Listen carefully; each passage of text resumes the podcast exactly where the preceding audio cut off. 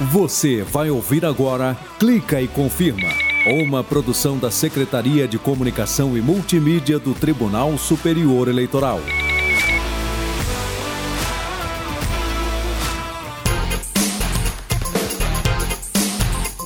Beleza, galera? Eu sou o Fábio Ruas e tô chegando com o Clica e Confirma, o programa que traz a justiça eleitoral brasileira para mais perto de você. Ah, vamos nessa! Clica e confirma.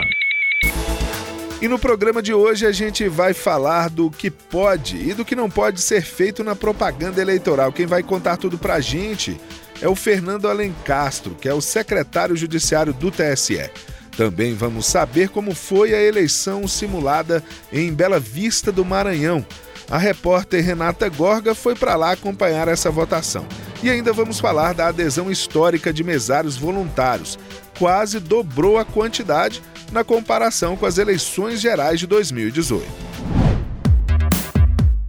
Confira a partir de agora aqui no Clique Confirma. Clica e confirma. Galera, a ministra Carmen Lúcia foi eleita ministra efetiva do Tribunal Superior Eleitoral e a posse foi antes da sessão plenária da última quinta-feira. Ela assume o cargo na vaga deixada pelo ministro Edson Fachin. Carmen Lúcia foi a primeira mulher a se tornar presidente do TSE nos anos de 2012 e 2013. Clica e confirma. Entrevista. Se você tá ligado no clique e confirma, então você já sabe que a propaganda eleitoral tá liberada desde o dia 16 de agosto. Pois é, e a turma que vai concorrer a algum cargo nas próximas eleições tem que ficar atenta para o que é permitido e proibido durante a campanha.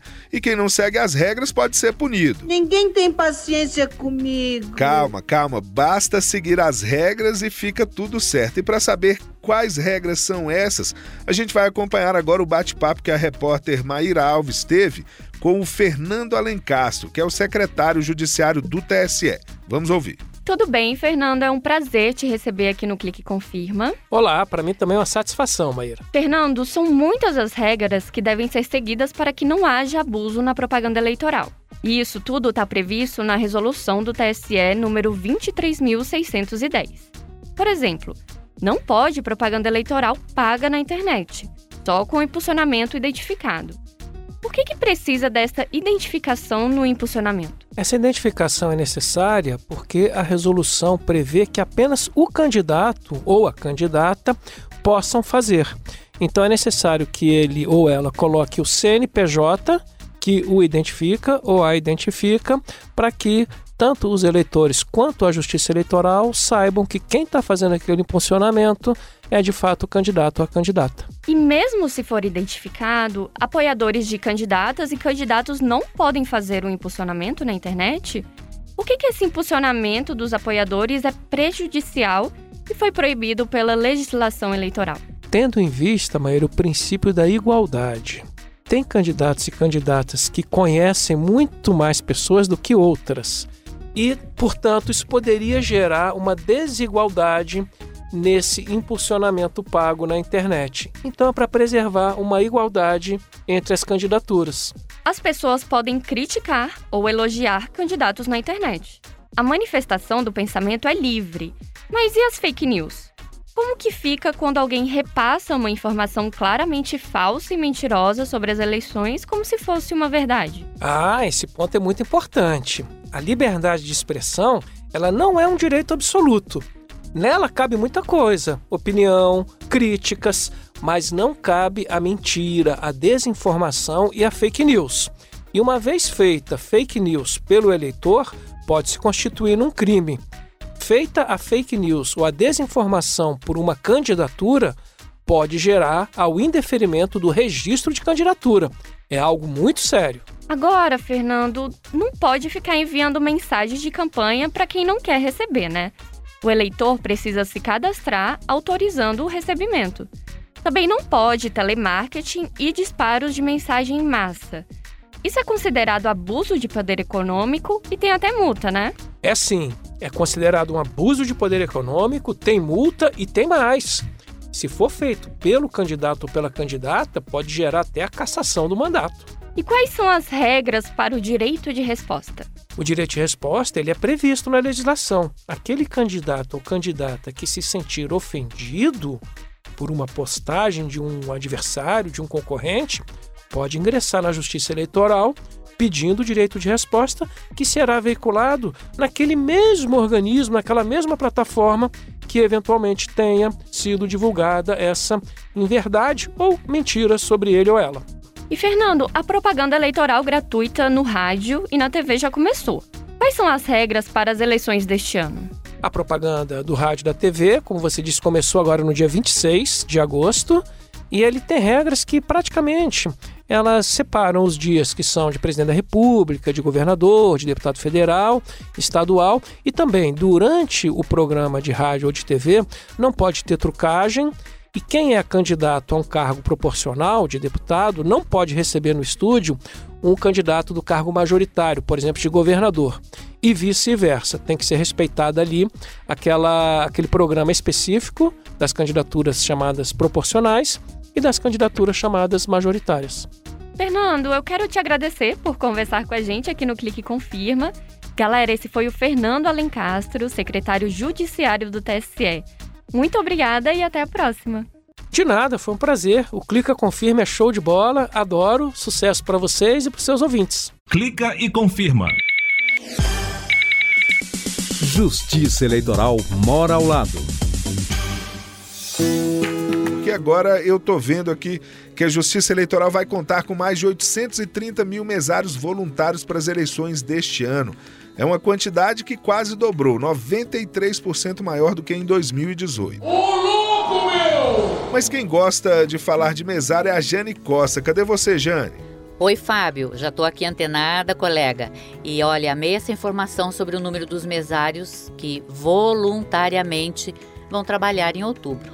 Pois é, Jane, se liga nesses dados aqui. No total são 1 milhão e 700 mil mesários. É quase a metade, né? de voluntários. Os outros foram convocados.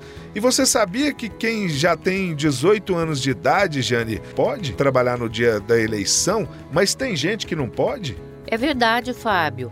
Quer ver, por exemplo, candidatos e parentes não podem ser mesários. Exatamente, tem até outros exemplos, é só ir lá conferir. Agora, todos os mesários têm direito a dois dias de folga para cada dia trabalhado, né? Ou de treinamento. Jane, eles também ganham auxílio alimentação, certificado de serviços prestados à Justiça Eleitoral e também preferência no desempate em concursos públicos. Olha só, isso é muito legal, né? Uhum. Preferência de desempate quando tem essa previsão no edital, Jane. É. Ser mesário é tudo de bom, Fábio. Hum. Pois é, né, Jane? Você gosta mesmo dessa coisa de ser mesário, né? Então vamos contar mais uma história, Jane? Vamos lá, Fábio. Todos deveriam passar pela experiência de ser mesário, Fábio. E eu falo porque já fui mesária, assim como a Nelly Cristina Siqueira de Matos, corretora e professora de 50 anos lá de Rio Bonito, no estado do Rio de Janeiro. Ela sabe o que fala, viu, Fábio? Nossa, aí é muita bagagem, hein, Jane? Pois é, mas teve uma experiência um pouco triste e um pouco alegre. Como é que é? Ou é triste ou é alegre, né, Jane? É, mas é que a Nelly chegou a ficar fora de uma eleição.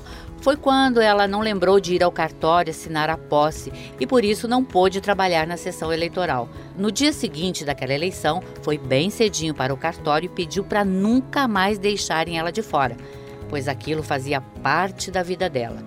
É amor para sempre, hein, Fábio? Mas vamos deixar a Nelly falar sobre esta emoção? Fui como mesário, como secretário e como presidente. É uma coisa que eu gosto, tá, tá no sangue. E aqui na minha casa trabalha eu, trabalhei minhas duas irmãs também, a minha filha. O meu município é um município que todo mundo conhece todo mundo. Então é uma cidade pequena. As pessoas foram criando aquele vínculo. Então, quando você não vai, as pessoas já perguntam lá o que, que aconteceu. O domingo passa, você não sente, você ri, você você conhece as pessoas, você vê pessoas, amigos antigos que você não via por causa do corre-corre do nosso dia a dia. Né? É um momento único ali, rápido. Nossa, Jane, muito boa mesmo essa história da Nelly Cristina, hein? Fábio, posso fazer só mais um lembrete? É rapidinho. Olha, vai lá, mas não demora não, viu? Porque ainda tem muito programa pela frente. É sobre o aplicativo Mesário que tá de cara nova. Tá mais fácil de mexer e outras coisinhas mais. Vai lá, baixe no seu celular ou no tablet. Tenho certeza que os colaboradores da Justiça Eleitoral vão trabalhar nas eleições muito mais bem informados e tranquilos, né, Fábio? Olha aí, Jane, você falou bonito, mas esqueceu de dizer que para ser mesário voluntário é só entrar no site tse.jus.br. Tem todas as informações lá, né? Valeu, Fábio. Semana que vem eu volto.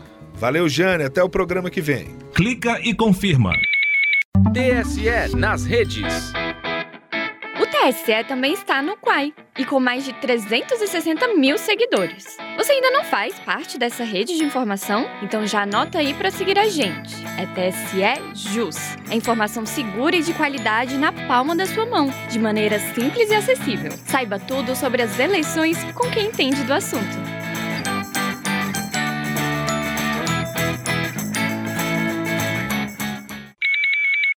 Clica e confirma. Conheça as regras. O simulador de votação da urna eletrônica para as eleições já está no site tse.jus.br. E neste ano tem novidades na acessibilidade. Uma delas é a inclusão de Libras e a confirmação para o voto de legenda mudou. Agora tem que apertar o confirma duas vezes. O total de recursos do fundo partidário para as candidaturas de mulheres e pessoas negras deve ser informado nas prestações de contas enviadas à Justiça Eleitoral. Essa exigência deve ser cumprida pelos diretórios nacional e estaduais dos partidos. A decisão foi tomada pelo plenário do TSE, que respondeu a uma consulta do Podemos. A Justiça Eleitoral aprovou o cadastro das 18 empresas que já estão habilitadas para arrecadar recursos por financiamento coletivo de campanhas, as famosas vaquinhas virtuais. São instituições que atuam nos ramos de consultoria, comunicação e tecnologia.